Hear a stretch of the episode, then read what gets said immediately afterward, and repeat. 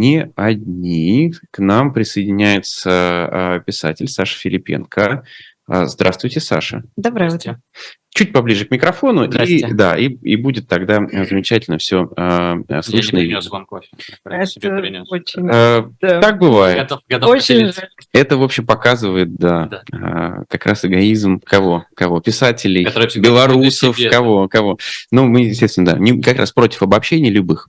Э, но мы, естественно, Саша, поговорим немножко о Беларуси. Э, что сейчас происходит с точки зрения подготовки. Вчерашнее заявление, что мы одна группировка, мы все вместе, это тревожное заявление? Ну, мне кажется, это какая-то такая долгоиграющая история, и мы не очень понимаем уже долгое время, что происходит. Ну, там, по моему личному ощущению, по ощущению моих друзей, с которыми мы обсуждаем и с людьми, которые находятся внутри страны. Понятно, что никто не хочет воевать, и белорусская армия там, для меня это по-прежнему люди, которые в 2020 году выходили, переодевались в штатское и изображали сторонников Лукашенко. Вот это последнее, чем заполнилась нам белорусская армия. А это насколько массовые? Ну, это просто какие-то знакомые или... Нет, это... это были массовые, ну, то есть это были не сотни тысяч белорусских военных, но это были сотни белорусских военных. А я вспоминаю фильм Дудя, там как раз одна из девушек, иммигрантка из Беларуси, Беларуси, она была военной.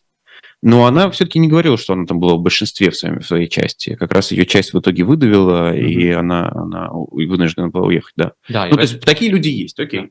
И в этом смысле э, там, для меня вообще странный вопрос, зачем э, кому-то нужна белорусская армия, в том смысле, как если бы Гитлер хотел присоединить э, и заставить воевать Лихтенштейн или Люксембург, э, нам сложно оценить. Там, вероятно, там есть несколько полков, которые могут там, представлять какую-то опасность, но они совершенно демотивированы, я не представляю, что может двигать этими людьми. Там, если можно поверить, я не знаю, можно ли поверить, что есть э, солдаты, мобилизованные с российской стороны, которые верят в то, что освобождают Украину от э, ну, ну, наверное, да, да.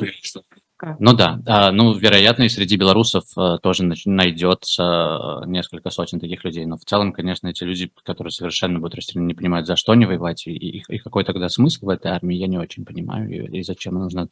Вероятно, есть э, другой какой-то план, что просто российские солдаты и российские мобилизованные будут заходить со стороны Беларуси. Все-таки ну, должен открыться этот фронт, да, и это угу. связывают сейчас то, что случилось с Макеем, с этим, а, поэтому... А что случилось с Макеем? А я не знаю, что случилось с Макеем.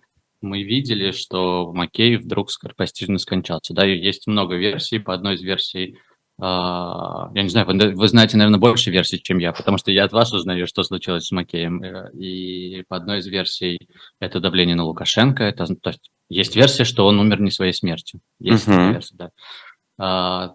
По одной из версий, вот э, эта смерть должна подтолкнуть... А эта версия внутри Беларуси существует?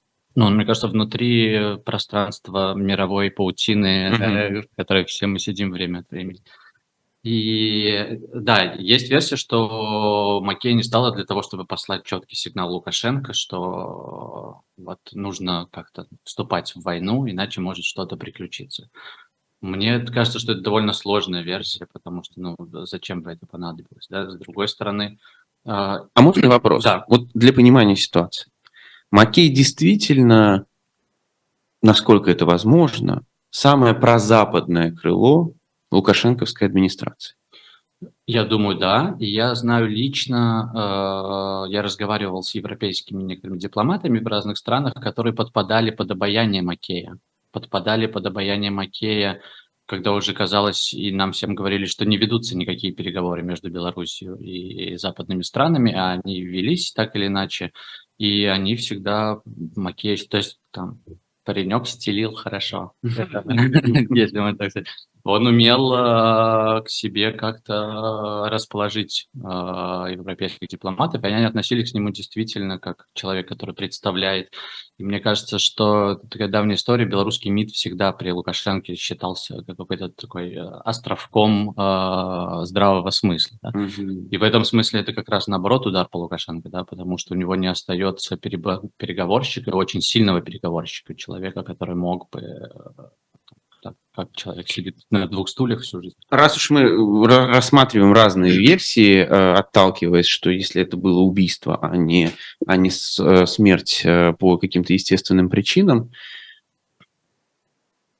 что есть теория, что Макей мог рассматриваться Западом как замена Александра Лукашенко внутри системы, но вот так, так, такую мягкий переход сделать. А насколько вам эта версия кажется вообще реалистичной?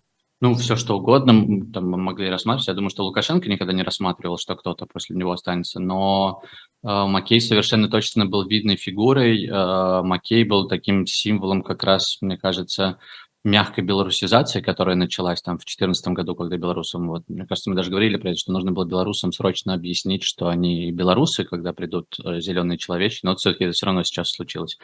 Макей был человеком, который ходил в вышиванке, Макей был человеком, который разговаривал на белорусском языке, и был таким, действительно, это был во время чемпионата мира по хоккею первого, тогда, когда вдруг Беларусь стала принимать гостей европейских, и он был действительно человеком, который а, вроде как эти западные ценности немного озвучивал, но при этом в 2020 году это был человек, который поддержал репрессии, который сказал, что репрессии это правильно, который вдруг очень быстро переоделся, снял вышиванку и опять оказался в костюме э, белорусского чиновника, который рассказывает про то, что это предатели, про то, что мы должны расправиться с пятой колонной, что да, там силовики действуют правильно, и, в общем-то, там как-то занял довольно жесткую такую позицию. А если, опять же, говорить о том, насколько эта смерть кого-то потрясла или всколыхнула, насколько она прошла вообще замечен? А, ну, безусловно, потому что это какой-то значимый человек все-таки в белорусской политике, и, безусловно... Можно сказать, что он номер два или нет? Не знаю, никто никогда не знает, все путаются в детях Лукашенко, кто из них номер два, да, вроде как Коля был номером два. А, не, не знаю, мне сложно судить, и, и мне сложно судить ну, какие-то Хорошо, но он игр. самый близкий, ну, один из самых близких, правильно? Безусловно, да, да. конечно, да. Я могу говорить, э, как отреагировали я и мои друзья на это, да, минус один. Mm-hmm. Так мы отреагировали. Ну, если там без шуток, то, конечно, я очень расстроился, потому что я бы очень хотел увидеть этого человека однажды в суде, ровно потому что если Лукашенко политическое животное, которое просто безумно хочет власти, а, это какое-то такое абсолютное зло, да, а, то Маккей был очень умным злом. Маккей очень хорошо и рационально понимал, в чем он участвует, как он участвует.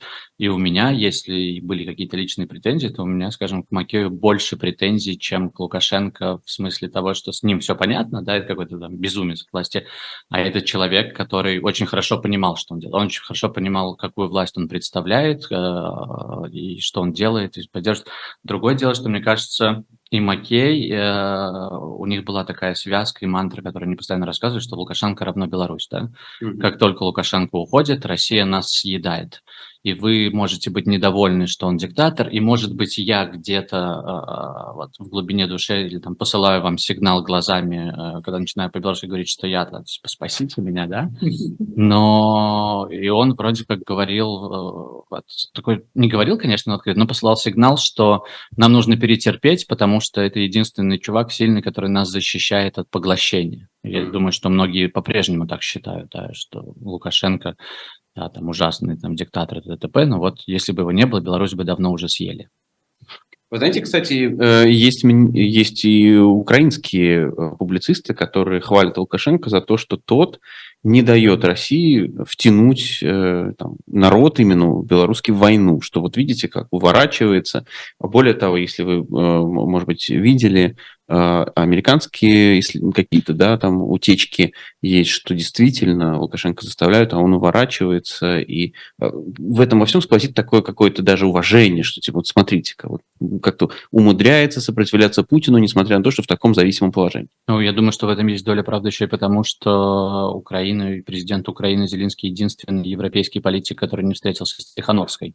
Украина единственная страна в Европе, где ее не принимали не то что на высшем уровне, а вообще не принимали, да, и по-прежнему э, от украинских политиков можно услышать, что Лукашенко президент Республики Беларусь, да, и, и мы вроде как не ссоримся, и в 2020 году Украина не поддержала, ну, то есть понятно, что... А Лукашенко не поздравили?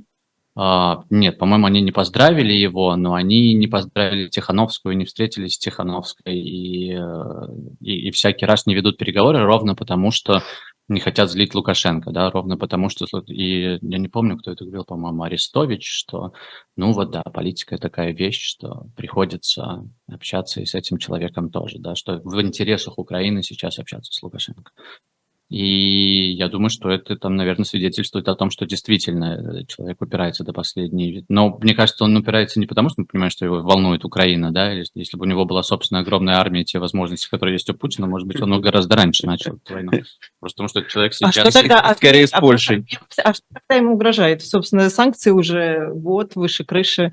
А ну там матерям он обещал, что детей не отправит. Я помню, это весной, по-моему, было еще. Я думаю, что сейчас человек, который сидит на максимально он максимально прогнулся в своем шпагате на двух стульях между Западом и, э, и Россией. Он понимает, что если он втягивается в войну, то у него не остается этой армии, не остается э, даже символа, которым он себя может пугать, себя охранять, запугивать белорусов. Там, сейчас в ноябре 11 арестов в день в Беларуси.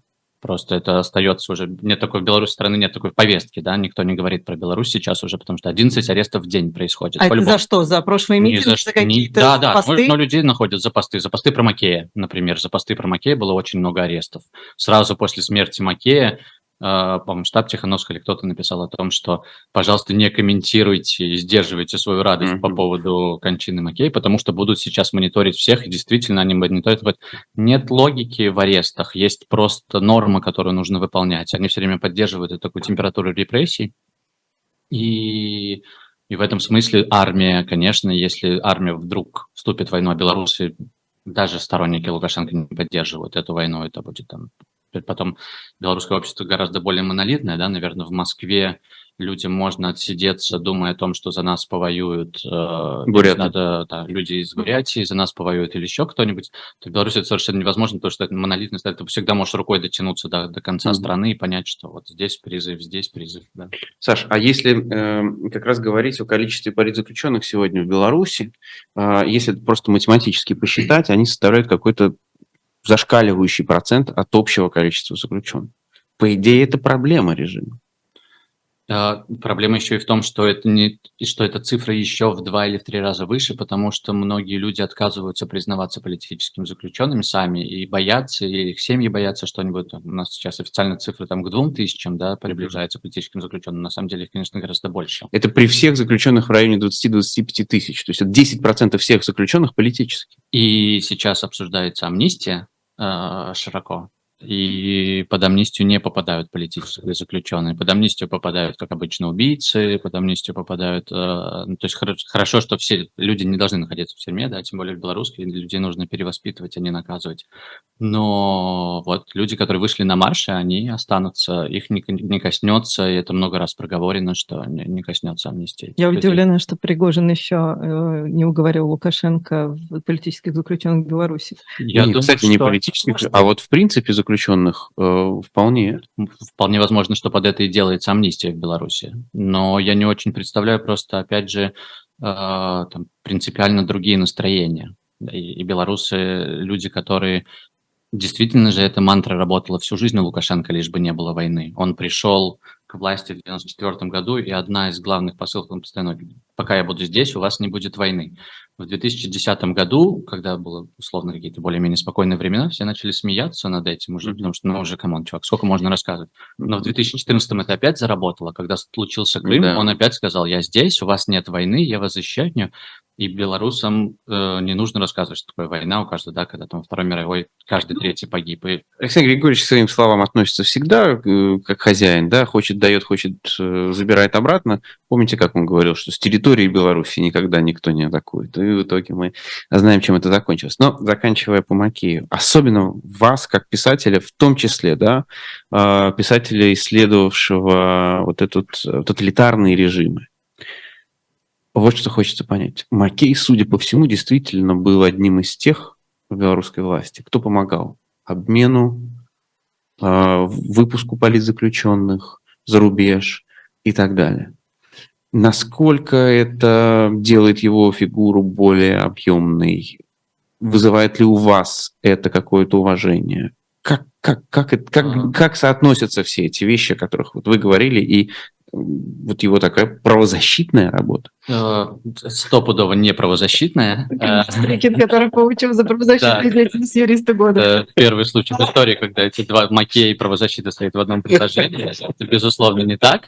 А, конечно, это объемный персонаж, конечно, это не картонный персонаж, и, конечно, я всегда против а, там, союза «но» или «а», а, конечно, «и». Конечно, было и это, и это, и это. Другое дело, что освобождать политзаключенных, их вообще не должно быть, Э, мы от этого да, отталкиваемся, ну, да, да. Но и конструктор режима вроде он как, но он оказался. Я не думаю, что им двигали, мы не можем знать, что у него было в голове, да, может быть, это был один из самых выдающихся людей э, в истории Беларуси, но ему не удалось проявить это как-то, он не смог это сделать. Э, если серьезно, я не думаю, что их интересовали э, белорусские политзаключенные выпуск белорусских заключенных, потому что это был предмет торга всегда. В Беларуси людей сажали, и Лукашенко после выборов э, посадил всех не для того, что... Я не думаю, что он опасался всех людей, которые оказались за решеткой. Для него все эти люди – это товар, который он как на рынке после каждых выборов раскладывал и говорил, вы отменяете санкции, я отпускаю этого, вы отменяете санкции. И набирали еще и потому так много людей, что в 2020 году Европа перестала перестала покупать э, заключенных. Ну и вот, значит, в 2020 году у Макея случилась еще одна проблема, он не смог э, торговаться, да, потому что они, безусловно, мы знаем то, что предлагали и Марию Колесникову к обмену, она там сама не захотела а, и до последнего упирается. И, и в этом смысле, не знаю, может быть, э, он как-то пытался себе сам с собой договориться перед... Э, сейчас есть шутка, что Макей отправлен послом в ад от Беларуси. И вот, может быть, он сам с собой э, пытался как-то договориться на этот счет. И, ну, в моем представлении у него был шанс в 2020 году, от него ожидали, что он перейдет на сторону протестующих. И это был а его очень... поддержали? А, протестующие. Да. Ну, я думаю, все бы были рады в тот момент, э, потому что действительно, ну, я думаю, что его бы поддержали и были рады, потому что МИДовские сотрудники переходили, я не помню, по-моему, э, сотрудники швейцарского или бывший посол Швейцарии, или на тот момент посол Швейцарии, сотрудники белорусских консульств в я, я сейчас боюсь назвать неправильные страны, это была Словакия, по-моему, еще какие-то дипломаты переходили на сторону протестующих, и все, конечно, ждали, что вот вроде как есть бывший Латушка, да, который перешел еще кто-то. С одной стороны, ты смотришь на них как на людей, которые были в этой системе, но с другой стороны, когда уже вся страна а, выходит, и, безусловно, в 2020 году выходили люди, которые там в 2014 году еще поддерживали Лукашенко, да, потом перестали. Поэтому я думаю, что его, ну, не знаю, поддержали бы как президента или кого-нибудь, но его, безусловно, бы поддержали в стремлении... Политическую фигуру. Да, да, в стремлении помочь людям бороться. Саш, а правильно ли я понимаю, что все больше, э, в том числе людей э, вокруг Тихановской, вслух говорят о том, что мирные протесты не работают? Mm-hmm. И нужно готовиться к чему-то другому. А, сейчас в Беларуси есть такое очень широкое обсуждение, да, что мирные протесты ни к чему не привели. А, мы остановились, но нам нужно думать о том, что у нас будет освободительная армия, и освободительная армия войдет в Беларусь, а, и, и, и вообще, может быть, Тихановская должна там, передать кому-то бразды правления, потому что не работает. Эти обсуждения есть, я не очень представляю себе, как можно сделать сейчас освободительную армию, где она будет находиться, как она будет входить в Беларусь. Как, как, то есть вот этого всего плана, который, может быть, есть в головах у людей, которые об этом говорят, я не очень представляю просто, как это можно технически сделать. Да? А, но такие обсуждения действительно есть. Я думаю, что они связаны прежде всего с усталостью, э, с тем, что прошло два года, и, конечно, все хотели форсированно победить диктатуру, они связаны с тем, что огромное количество людей, мне кажется, мы не можем посчитать, по разным подсчетам было там 500 тысяч человек покинули Беларусь да, для там 9-миллионного населения. Я думаю, что еще и больше гораздо людей. И это какая-то колоссальная усталость, и люди, конечно, хотят чтобы что-то происходило. Есть ощущение, а, когда нет протестов, когда понятно, что в Беларуси все задавлено, ты ничего не можешь, когда продолжаются репрессии, есть ощущение, что мирный протест не сработал. Хотя я, я придерживаюсь другого мнения, мне кажется, что как раз сработало, и мне кажется, что два года – это хороший темп для любой революции. Да? Если у вас диктатура была 20 с лишним лет, наверное, наивно полагать, что вы сможете ее свернуть очень легко за месяц. А, и, в этом смысле, э, Я даже помню, был момент в 2020 году, в первые дни, когда ОМОН э, вошел в не суровые районы, но не, не в центральные районы города Минска, и, и очень хорошо отгреб там и вышел оттуда.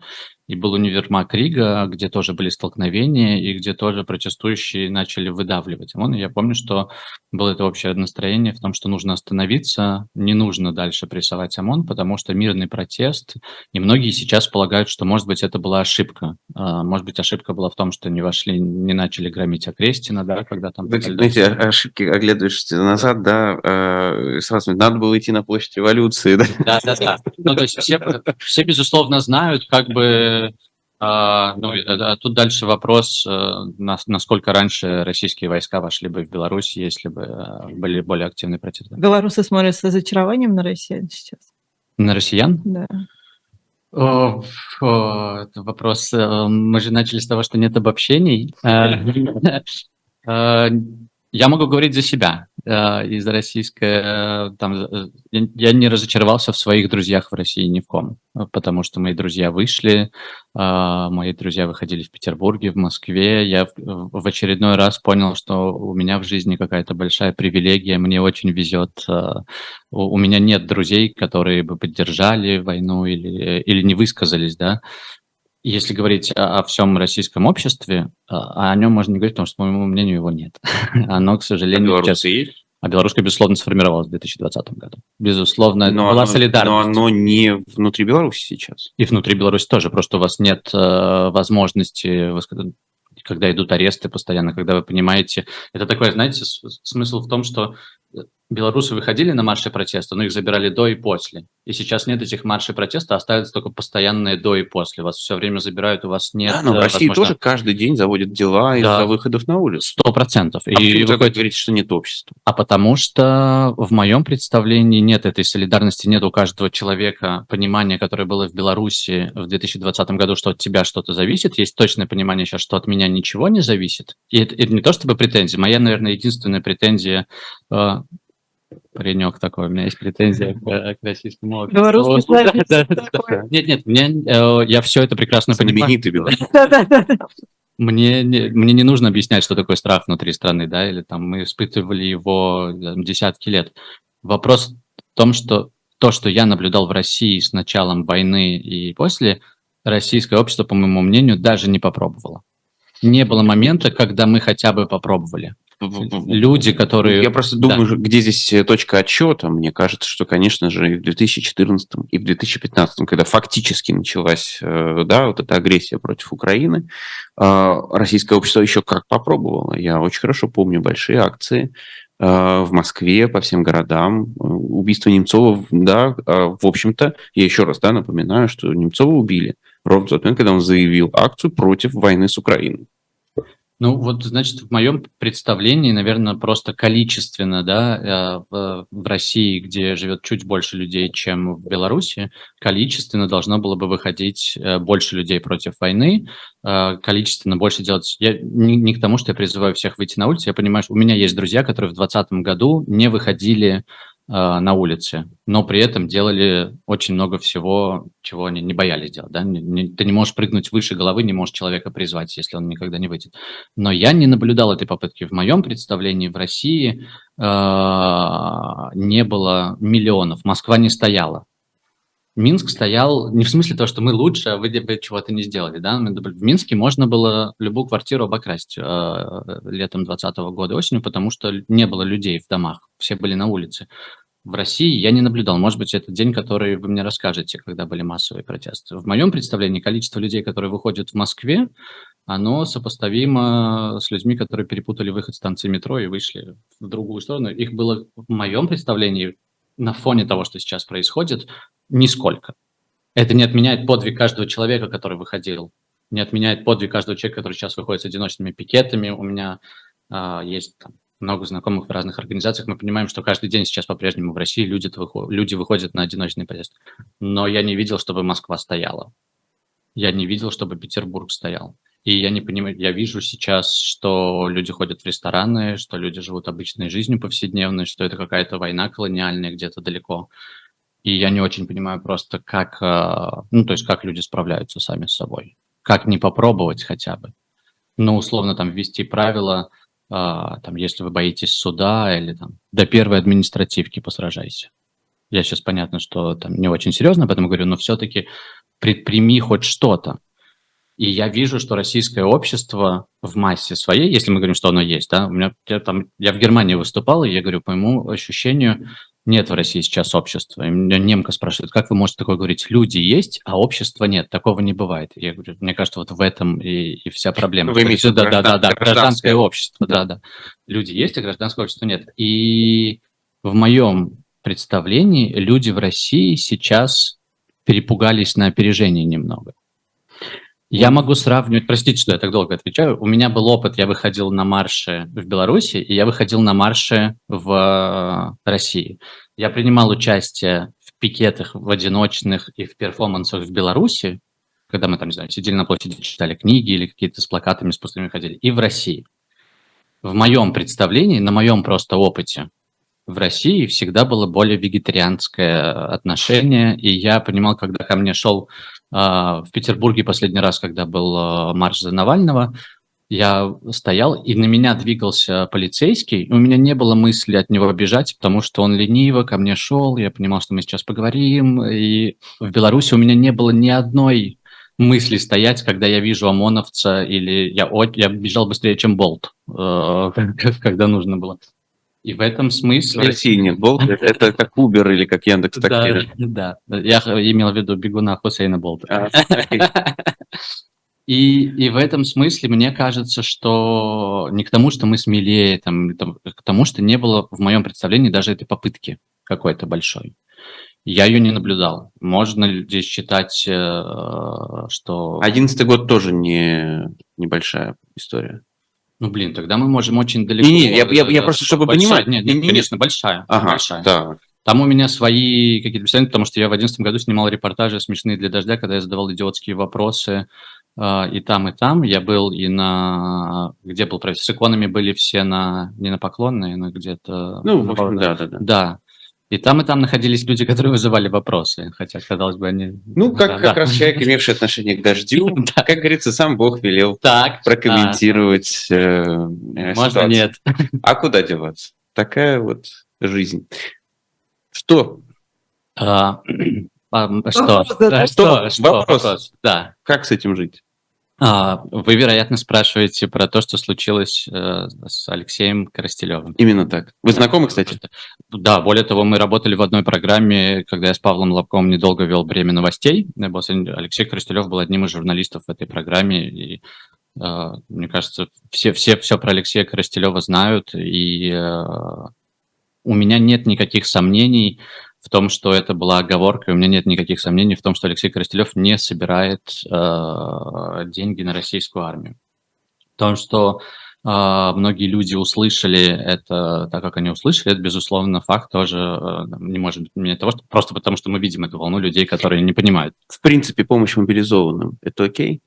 Э, я, как человек, который э, много занимаюсь войной и сижу в архивах и написал книгу про военнопленных, я считаю, что российской армии там делать нечего, но я позвонил после этого вопроса. У меня есть какое-то количество людей, которым я могу дозвониться прямо на фронт, который находится на линии соприкосновения со стороны Украины, а, с которыми я поговорил про эту ситуацию. И они... И я понимаю, что чем дальше люди от фронта, тем больше в них ненависти к Ростелеву, и они готовы его распять. Чем ближе люди к войне, к линии соприкосновения и к врагу, которого они ненавидят, и ненавидят, потому что Uh, ну, ты не можешь на войне uh, сопереживать. Но при этом после этого мне человек говорит, uh, с которым я разговаривал, что мы не понимаем, как российские солдаты воюют и как вы их сюда отправляют, потому что здесь передо мной, ну, где-то вот там, да, как э, у Ремарка, лежат тысячи российских солдат и трупов, которых едят собаки. И в моем представлении то, что делает дождь, это фиксация, это не сбор денег на то, чтобы, uh-huh. а просто на то, чтобы эти люди э, просто чтобы труп не ели собак, да, э, чтобы собаки не ели трупов. И в этом смысле, а дальше мы тоже, перед нами встает фундаментальный вопрос, а должны ли мы жалеть все равно, может быть, это и, и есть их участь, этих людей, которые пришли на чужую землю, которые творят геноцид там, да, может быть, ровно так их жизнь должна закончиться. Я, как человек, который там э, повторюсь, занимался много военнопленными, мне кажется, что все люди, а, мы должны их рассматривать просто как комбатантов, да. Другое дело, что там Женевская конвенция и э, там многое изменилось сейчас, и война другая постоянно, да, и, и там многие некомбатанты, какие-то наемники, ну, и, в общем, здесь начинается какая-то путаница. В моем представлении не должно быть людей, просто там э, они должны вернуться домой. Должны ли собаки поедать трупы? Нет, не должны.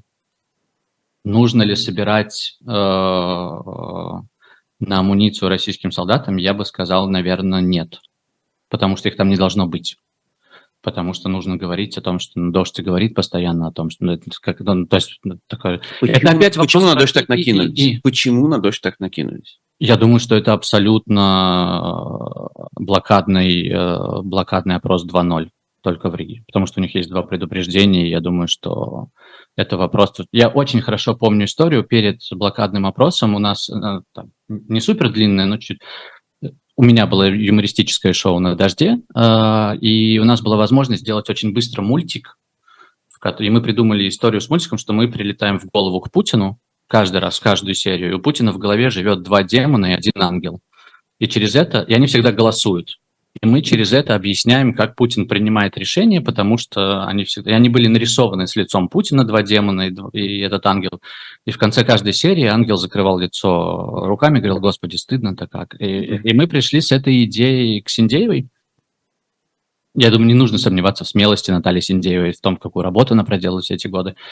И она сказала, мы не можем это сделать, потому что это нас э, там убьет условно. Мы не, мы не можем такую штуку себе позволить. На дожде, где, где выходили расследования, да, гораздо вроде... Ну да. Но на юмор могут обидеться. И, и прошло после этой беседы, я не помню, э, сколько прошло времени, случился блокадный опрос. И, и то есть мне кажется, что в этом смысле перестраховываться постоянно и э, в этом смысле пытаться угодить людям, которые, вероятно, уже приняли решение, что нужно как-то дождь э, выдавливать.